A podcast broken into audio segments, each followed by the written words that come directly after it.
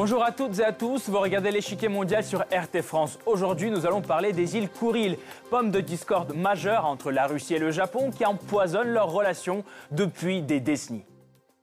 Dans quel contexte cette dispute se joue-t-elle? Depuis la fin du 19e siècle, les îles Kouril passent de main en main entre la Russie et le Japon. Tour à tour, ces deux pays endossent les rôles de vainqueurs et de vaincus guerre après guerre. Pire, l'absence de signature sur un texte essentiel et la présence de bases américaines au Japon empêchent la résolution de la dispute. Moscou et Tokyo accélèrent les négociations. Néanmoins, le progrès laisse à désirer. Les positions russes et japonaises sont diamétralement opposées. La Russie veut un traité de paix historique, mais pour le Japon, c'est la question territoriale qui prime. Il n'empêche, la coopération russo-japonaise dans les Kourils est réelle avec le tourisme, l'exploitation des ressources naturelles ou les investissements dans les nouvelles technologies. Le business l'importera-t-il sur les divergences politiques? Avant de poursuivre, voici le Blitz, trois faits incontournables pour comprendre l'enjeu des Kourils.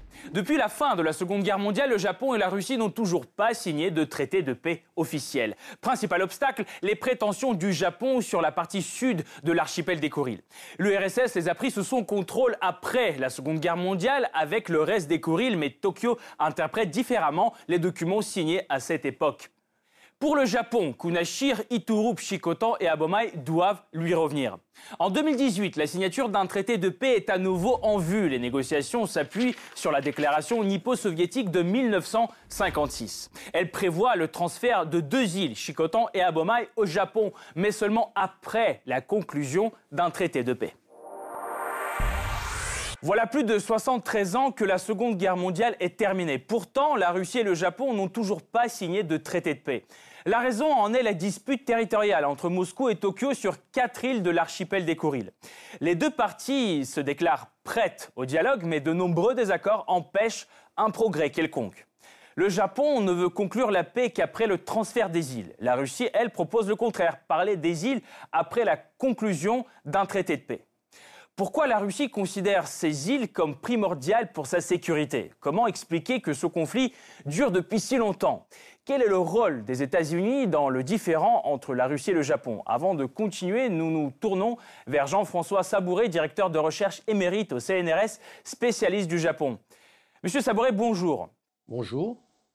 Pouvez-vous nous expliquer ce qui a déclenché la reprise des négociations aujourd'hui après des décennies de statu quo? Là, il s'agit d'un réchauffement politique. Et ce réchauffement politique est dû à plusieurs facteurs, dont le principal, je crois, est dû à M. Trump, qui a voulu rapprocher la, Corée du Nord et la Corée du Sud. Est-ce qu'il l'a voulu dans son intention? Je ne sais pas. Il veut que la Corée du Nord cesse ses recherches et ses menaces nucléaires, en quelque sorte.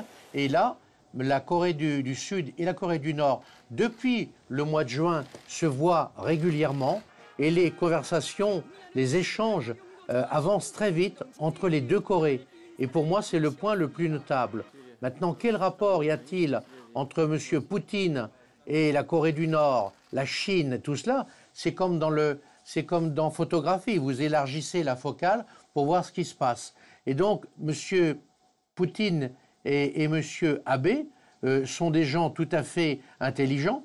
Monsieur, euh, Monsieur Abe sait que M. Trump ne sera plus président peut-être en 2021, peut-être il sera une deuxième fois, il sera réélu, mais il voudrait résoudre le problème, résoudre le problème avant 2021. Justement, justement, Shinzo Abe, il, est en train de, il veut résoudre ce problème avant 2021. Est-ce que vous pensez que euh, d'abord ça va lui apporter des, points euh, politiques notables? Et est-ce que ce délai est réaliste? Moi, je pense qu'il est réaliste. Si les deux, si les deux parties euh, sont pleines de bonne volonté. Cela dit, moi, je ne suis qu'un observateur et qui plus est, un observateur français. Et, et je connais le Japon puisque j'y ai vécu de nombreuses années. Mais quelque part, si vous connaissez le quartier de Kasumigaseki à Tokyo, c'est le quartier euh, des, ministères, c'est le quartier des hommes d'affaires, c'est le quartier euh, des, hommes politiques et des hauts fonctionnaires. Et il y a des bâtiments qui, qui sont tous les ministères qui sont réunis là, et il y a un petit monument que je n'avais jamais bien remarqué. Puis un jour, je me suis approché de ce petit monument qui est pas très beau, hein, je dois dire la vérité. Et ce monument dit euh, le jour de la paix pour le Japon sera le jour du retour des îles Kuril dans le giron euh, euh, japonais. Donc ils l'ont fait en béton très dur parce que s'il y avait un séisme, s'il y avait une catastrophe au Japon touchant Tokyo, il faudrait que ce bâtiment reste debout. Du béton dur, du béton armé, si vous voulez bien. Alors, qui sera euh, le plus dur, euh, selon vous, dans ces négociations? Je, pense que le, le, point le plus dur, c'est que M. Poutine souhaite qu'on négocie, qu'on avance et qu'on fasse des échanges économiques, et il a tout à fait raison de ce côté-là, mais les Japonais disent, il n'y a aucun problème, nous ferons des accords économiques, des échanges, et les Japonais ont très envie de le faire, à condition que, comme préalable, les quatre îles euh, revendiquées par le Japon rentrent dans le giron japonais. Et j'ai vu plusieurs fois, étant présent au Japon depuis 1974, j'ai vu plusieurs fois des, des, articles tout à fait positifs en disant ça y est, on a résolu le problème, euh, on va signer le traité de paix et donc tout va rentrer dans l'ordre. Et puis au dernier moment, ça ne marche pas. Au dernier moment, au dernier moment, ça ne marche pas. Ça, on, va, le, on va le voir ensemble euh, en détail tout à l'heure, justement, euh, pourquoi les, les, choses n'évoluent finalement pas du tout. Mais une question, une dernière question, euh, si vous voulez bien. Euh, les, relations entre, vous, vous, venez de le dire, entre Moscou et, et, euh, Tokyo ne sont pas aussi mauvaises aujourd'hui. Il, y a un réchauffement économique et politique. Tout à fait. Finalement, cette question des Kourils, n'est-ce pas une formalité symbolique? Non, je, ne, je, ne, le pense pas. étant français, vous savez, il y a quelque chose qui a été très important pour les Français, mutatis mutandis c'est la question de l'Alsace-Lorraine. Donc les, Français ont perdu l'Alsace-Lorraine et pendant 48 ans, ils ont inculqué dans la tête des enfants l'idée de reprendre l'Alsace-Lorraine, ce qui explique que la Première Guerre mondiale a coûté tant de vies humaines, tantôt en Allemagne qu'en France. Et donc là, les Japonais, euh, sur cette affaire-là, ne veulent pas lâcher, même si individuellement, lorsque je parle avec des amis japonais de génération plus jeune, disent que ce n'est pas très important pour eux les Kourils. Merci beaucoup Jean-François Sabouret. Nous allons poursuivre notre analyse, mais nous vous retrouverons en fin d'émission pour plus de détails sur la question. Des décennies sans avancée majeure. Aujourd'hui, la question épineuse des îles Kouril est de nouveau au cœur des négociations entre Moscou et Tokyo. Pour les Russes, la solution du différent territorial ne passe qu'à travers la conclusion d'un traité de paix. Shinzo a dit changeons d'approche. En effet, allons-y. Signons un traité de paix. Pas maintenant, mais d'ici la fin de l'année, sans conditions préalables. Et ensuite, sur la base de cet accord de paix, comme des amis, nous continuons à régler tous les sujets de discorde. Au Japon, on voit différemment le chemin vers la fin du conflit. D'abord la question territoriale, ensuite la conclusion de l'accord. Notre position n'a pas changé. La question des territoires du Nord doit être résolue avant que tout traité de paix soit conclu. Ce que les Japonais appellent territoire du Nord et les Russes Kourils du Sud sont les quatre îles de l'archipel des Kourils. Iturup, Kunashir, Shikotan et Abomai. Tokyo se réfère au traité d'amitié russo-japonais de 1855 qui reconnaît ces îles comme partie intégrante du Japon. La position de la Russie repose par contre sur les résultats de la Seconde Guerre mondiale. Après la défaite du Japon en 1946, les îles Kouril ont été décrétées unilatéralement territoire soviétique. Depuis lors, toutes les tentatives du Japon pour récupérer ces quatre îles sont restées sans suite. La Russie comme l'URSS à l'époque, ne veut céder aucun territoire de son archipel. Les Kourils se composent de 56 îles qui s'étendent sur 1200 km entre la péninsule de la Kamtchatka et l'île d'Hokkaido. Elles forment ainsi un arc qui sépare la mer d'Okhotsk de l'océan Pacifique. La population des Kourils s'accroît progressivement et a déjà dépassé 20 000 personnes dont la majorité sont russes. Aujourd'hui, des dizaines d'entreprises travaillent sur ces îles la grande majorité d'entre elles dans les domaines de la pêche, la construction, le transport et l'énergie électrique. Malgré de nombreux désaccords sur la partie sud des Kourils entre Moscou et Tokyo, il existe tout de même un document qui pourrait régler la dispute. Il s'agit de la déclaration commune soviéto-japonaise de 1956, abandonnée à cause du déploiement des bases américaines au Japon. C'est elle qui pose la base des négociations pour le président russe Vladimir Poutine et le Premier ministre japonais Shinzo Abe. En voici un extrait.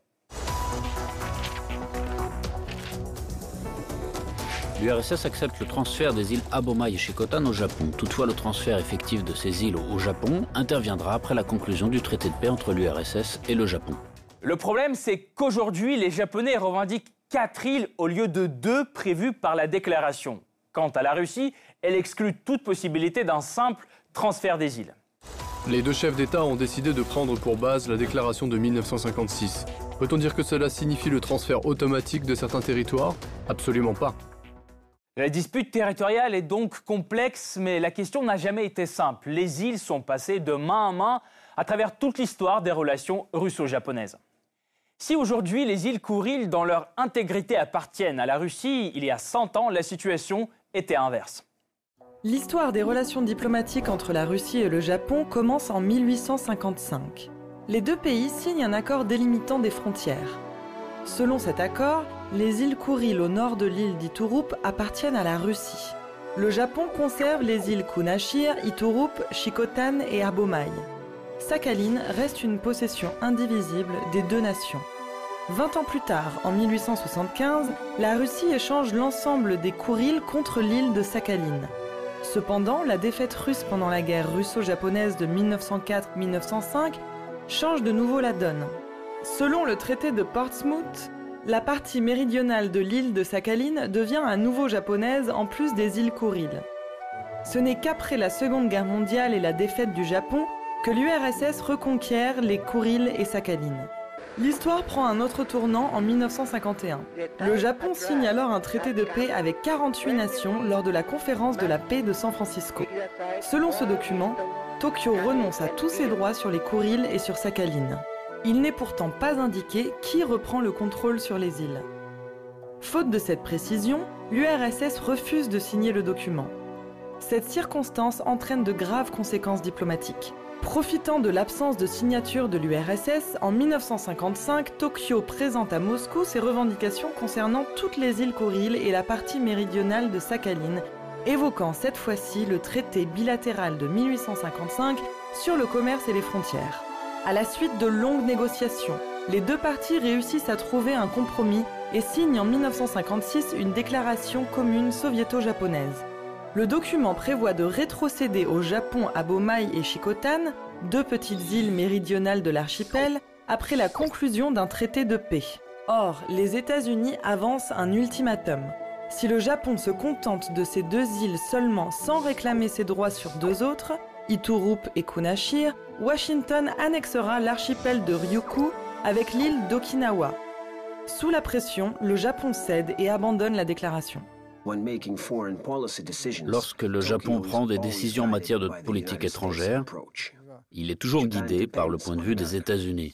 Le Japon dépend de l'Amérique. Quand la Russie et le Japon ont discuté de la question des îles Kouril il y a 60 ans, le Premier ministre Ichiro Atoyama était déterminé à résoudre le différend territorial et à accepter deux îles seulement. Mais les États-Unis étaient fermement en désaccord avec cette position. Le dernier espoir de régler le problème territorial avec l'URSS meurt en janvier 1960 avec la signature du traité de coopération mutuelle et de sécurité entre les États-Unis et le Japon. Selon cet accord, les autorités japonaises autorisent les Américains à utiliser des bases militaires sur leur territoire pendant 10 ans pour y maintenir des forces terrestres, aériennes et navales. La réaction de l'URSS ne se fait pas attendre. Le gouvernement soviétique refuse alors d'envisager le transfert des îles du Japon car cela entraînerait une expansion du territoire utilisé par les troupes américaines. Depuis lors, les îles Kouril se trouvent intégralement sous souveraineté exclusive de l'URSS, puis de la Russie. Depuis des décennies, le Japon refuse d'abandonner ses revendications sur les Kourils du Sud. La raison de cette réticence est leur situation hautement stratégique. Les Kourils sont entourés de 12 000 marins d'eau territoriale russe et elles se trouvent suffisamment proches l'un de l'autre pour fermer quasi complètement la frontière maritime de la Russie. De plus, la mer de Kotsk est entourée sur trois côtés par les territoires russes, ce qui permet à Moscou d'inclure toute la mer dans sa zone économique exclusive, où elle est la seule à pouvoir profiter de ses ressources. La dispute autour de ces îlots minuscules prend donc une nouvelle dimension. Si le Japon arrive à obtenir Shikotan et les Abomai, les frontières maritimes globalement resteront les mêmes. Ce transfert est prévu par la déclaration de 1956. En revanche, si toutes les revendications de Tokyo sont satisfaites, la donne sera renversée. La Russie perdrait une partie importante de sa zone économique en mer de Kotsk. De plus, sa frontière serait amputée dans le sud, ce qui ouvrirait une porte d'entrée depuis l'océan Pacifique. Impossible également d'ignorer l'importance de ce corridor d'un point de vue militaire. Il s'agit de deux passages uniques vers le Pacifique qui ne gèlent pas en hiver. En cas de conflit, c'est uniquement là que les navires russes pourront manœuvrer. C'est aussi une porte d'entrée pour les navires ennemis. Le contrôle de ces zones est donc crucial. La Russie protège ses passages par des complexes anti-navires installés sur les îles disputées, Kunashir et Itorup. Cette dernière île accueille aussi une division d'artillerie qui contrôle l'espace aérien et deux aéroports militaires. Une présence qui s'inscrit dans la stratégie de développement de l'infrastructure militaire des Kourils mise en place depuis 2010. Dernière annonce officielle en date, en octobre 2017, Moscou planifie la prochaine construction d'une base navale permanente sur les îles Kourils.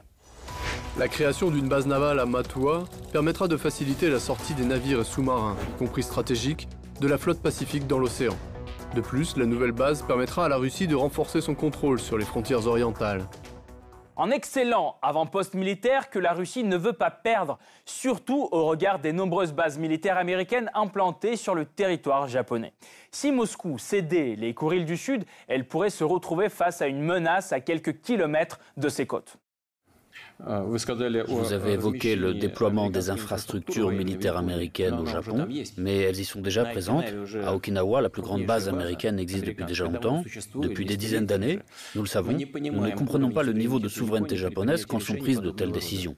Néanmoins, l'aspect militaire n'explique pas tout l'intérêt des Kourils. Elles sont aussi la clé pour la mer d'Okotsk, une mer riche de trésors naturels. Cette mer froide est un paradis pour la pêche. Elle abrite entre autres des populations de saumon, harengs, de crabes. Sa richesse est telle qu'un pays aussi grand que la Russie puise actuellement 40% de toute sa pêche. Ce n'est pas tout. Le plateau continental de la mer de Kotsk cache de vastes ressources minérales. 15% d'hydrocarbures des mers russes. Sur les îles, on peut aussi trouver du fer, du titane, de l'or, de l'argent et surtout du rhénium. Ce métal rare et stratégique pour l'aéronautique est nécessaire aussi dans l'industrie pétrolière et électronique. Et la Russie peut produire jusqu'à 20 tonnes par an de rhénium grâce à l'île disputée d'Itorup. Le potentiel des Kourils pour la coopération bilatérale semble immense. Qu'est-ce que Moscou et Tokyo ont à gagner de la conclusion d'un accord de paix? La reprise des négociations début septembre 2018 est intervenue juste avant la date des élections du chef du parti au pouvoir au Japon ce dernier devient automatiquement Premier ministre. La question des territoires du Nord touche à la fierté nationale japonaise et s'est avérée être un bon atout pour Shinzo Abe dans la course électorale. Côté russe, la normalisation des relations avec Tokyo pourrait apporter des dividendes économiques. Parmi elles, le renforcement des échanges commerciaux et une reprise des investissements japonais dans les territoires orientaux. En effet, la coopération a déjà démarré, l'avantage économique l'emportant parfois sur les divergences politiques.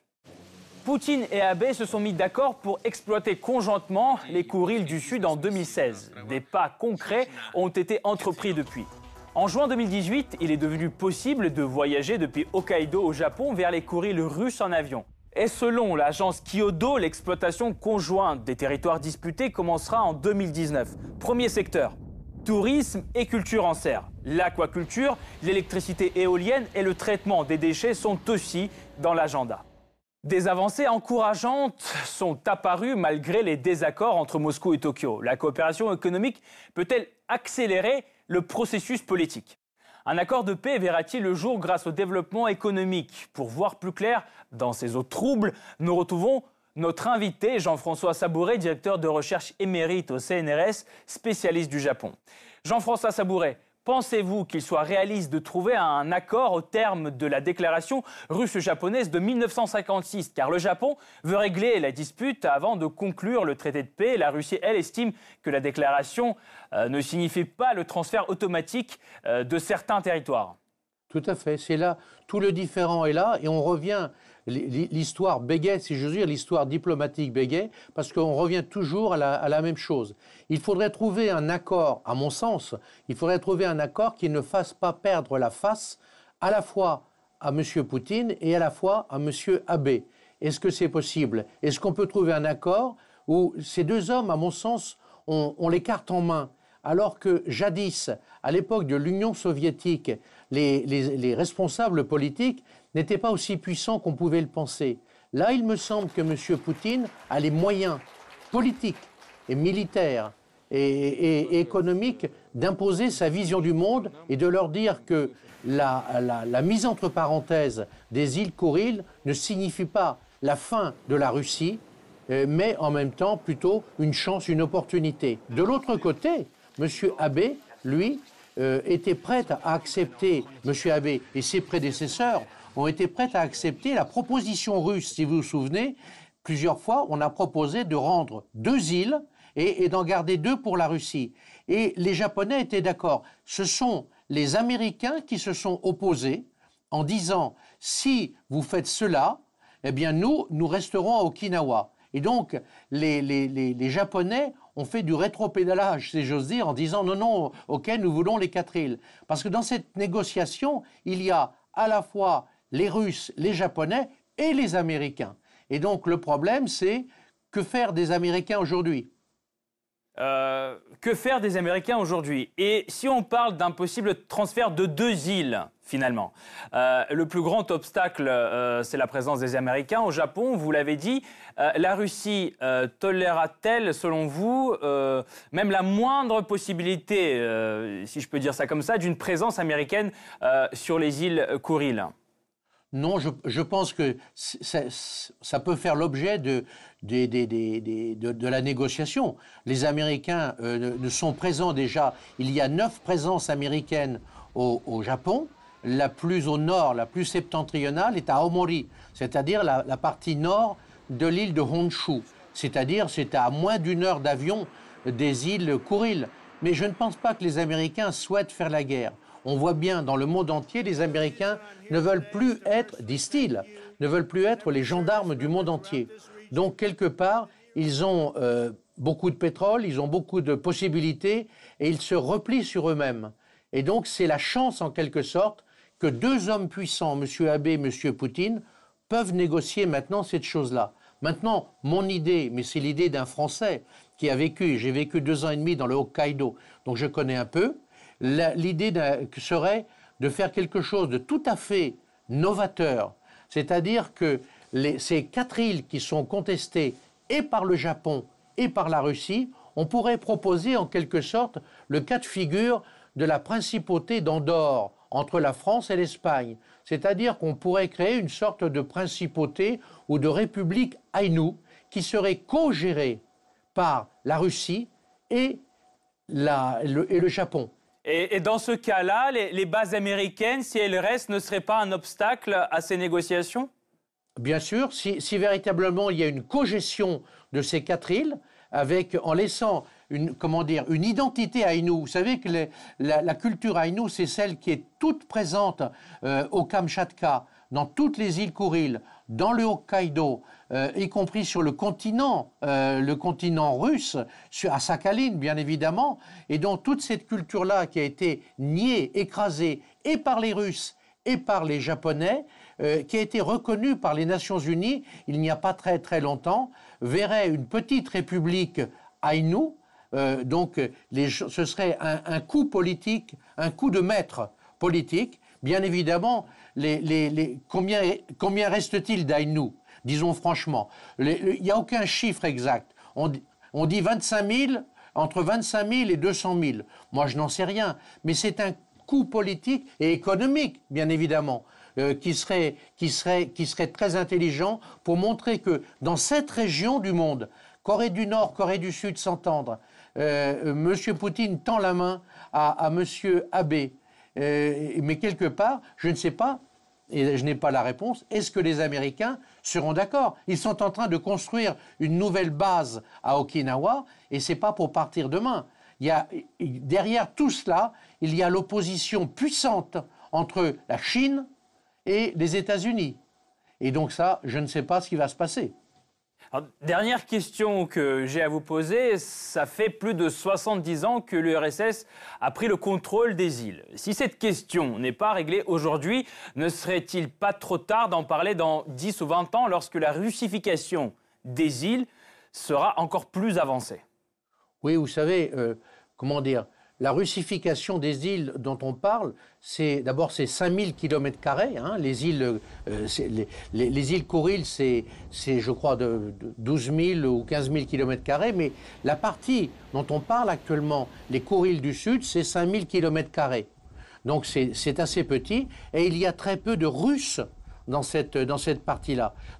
On ne peut pas dire que c'est une région qui est russifiée au sens où on pourrait l'entendre pour la, culture russe profonde dans, la région de, de, Nizhny Novgorod, de Moscou ou de, ou de Saint-Pétersbourg. Donc ça, ça peut être valable dans 10 ans, dans 15 ans, euh, à moins que l'on construise une ville russe euh, et des gens qui auraient une identité russe dans les Kourils très forte. Je pense sur des gens qui ont émigré il n'y a pas très longtemps. D'où mon idée, justement, il ne s'agit pas de dire aux Russes qui sont présents là de partir, mais simplement de trouver une sorte de terrain neutre. Pourquoi je proposais, ça peut faire sourire, une république Aïnou co-gérée, euh, comme la principauté d'Andorre, co-gérée par les Russes et par les Japonais. Et donc, euh, on peut avancer sur cette base-là. Mais si véritablement euh, les, les Russes disent faisons du business d'abord, euh, et, je vous rends les îles après. J'ai peur que ça, ça ne marche pas comme cela. Mhm. Jean-François Sabouret, merci beaucoup. Je rappelle, vous êtes directeur de recherche émérite au CNRS, spécialiste du Japon. Merci d'avoir été là et merci d'avoir apporté votre éclairage sur cette question. Merci. Cette partie-là n'est pas encore terminée. La semaine prochaine, une nouvelle partie vous attend avec d'autres pions sur l'échiquier mondial. À bientôt sur RT France.